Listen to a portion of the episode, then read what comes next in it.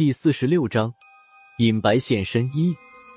阮六郎也有些惊慌的看向道路出口的方向，没有看到那只隐白的影子，他才稍微心安，低头将自己的手从狼嘴里掏出来。巨狼嘴里的利齿参差不齐，他费了很大的劲儿，才将手臂从巨狼嘴里拔出来。和他的脖子一样，他这条手臂也鲜血淋漓的，不过并没有伤及筋骨。阮六郎没有马上处理手臂伤口的意思，他手握着杀千刀，又开始向我们走过来。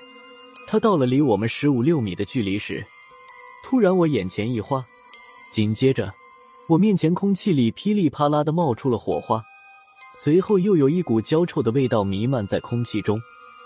就在阮六郎距离我们越来越近的时候，郝文明和黄然几乎同时弯腰，他俩每人抓了两把佛灰。迎着阮六郎来的方向扬了过去，这四把佛灰扬出去的瞬间，我眼前一片火花四溅，这些佛灰好像变成了可燃的物质，在空气中燃烧了起来。佛灰好像起到了作用，阮六郎向后连退了几步，一直退到巨狼尸体旁边才站住脚步。他伤到了嗓子，眼睁睁的看着我们，却说不出来话来。之后他又尝试着向前走了几步。这次我和孙胖子也都加进了战团，一把一把佛灰向阮六郎扬过去，一片火花四溅之后，阮六郎又退到了刚才的位置。趁着个当口，我向郝文明问道：“郝头，阮六郎怕佛灰，那他刚才是怎么过来的？”郝文明也趁着这个机会喘了口气，向我解释说道：“阮六郎现在不算是人了，不是我说。”辣子，魑魅魍魉你听说过吧？现在的阮六郎就是魑魅魍魉的魉。他现身之前还算是人，由于他干的那个倒霉行当，常年接触死气，大部分的死气都存积在他的丹田里，只有少部分浮于他身体表面。他八成还是想通过死气屏蔽掉自己的气息，来躲避隐白的追踪。后来他身上的死气被黄然破了，他就索性把丹田里存着的死气运转开来。直接将死气运行到全身各个脏器里面。理论上说，他是一个身上的内脏器官都在正常运作的活死人，也就是两。好头，先别管他一两二两了，我们现在怎么办？灰虽然不少，但也有阳完的时候，那时我们怎么办？孙胖子替我向郝文明问道。他刚刚把话说完，耳边又听到了一声狼笑。还没等我们听清狼笑是从哪里传来的，我们当中突然有人说道：“让你们走，你们不听，现在谁都走不了了。”我们被这个声音吓了一跳，听口音虽然熟悉，但绝对不是我们当中哪一个人发出来的。朝发出声音的位置看去，张之言正好端端的躺在破军身边，不可能是他俩。破军就不用说了。张之言有口疾，等他完整的说完整句话，估计我们都该出了妖种了。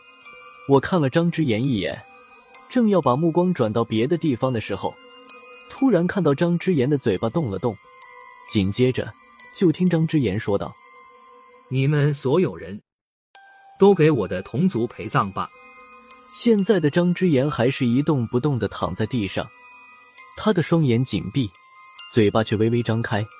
虽然能确定刚才那一段声音是出自张之言之口，但这段声音无论是语速还是声调，都和张之言平时说话有很大的出入。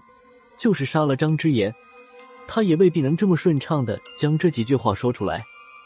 就在我们的目光都集中在张之言身上时，孙胖子突然像被人踩了尾巴一样，回头看着郝文明说道：“好头是螺丝们。”他这句话说的又快又急。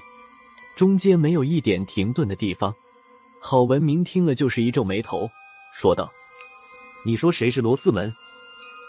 孙胖子摆了摆手，对郝文明继续说道：“我没说你是，是小结巴。刚才从他嘴里说出来的声音，和之前遇到罗四门时，从罗四门嘴里说出来的话一模一样。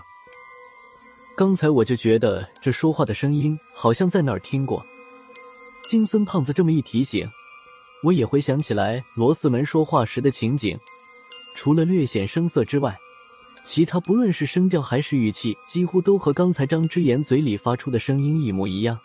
罗斯门变成蜡尸，差不多也有小一百年了。现在他的皮囊就躺在妖种之外，魂魄早就没了踪影。如果投胎的话，差不多也有两个更次了。看样子，八成他也是和张之言一样，被人用来当成传声筒了。这时的阮六郎已经没有继续走过来的打算，他站在原地一动不动，就像是一个重口味的蜡像一样。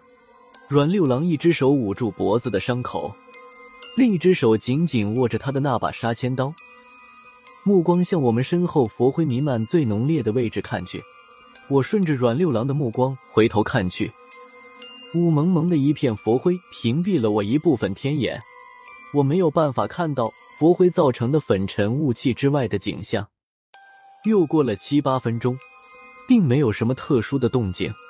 刚才那个声音说要我们陪葬，也没见他有什么下一步的动作。就在我刚开始松懈的时候，突然听到身后响起来一阵噼里啪啦的声音，听着动静。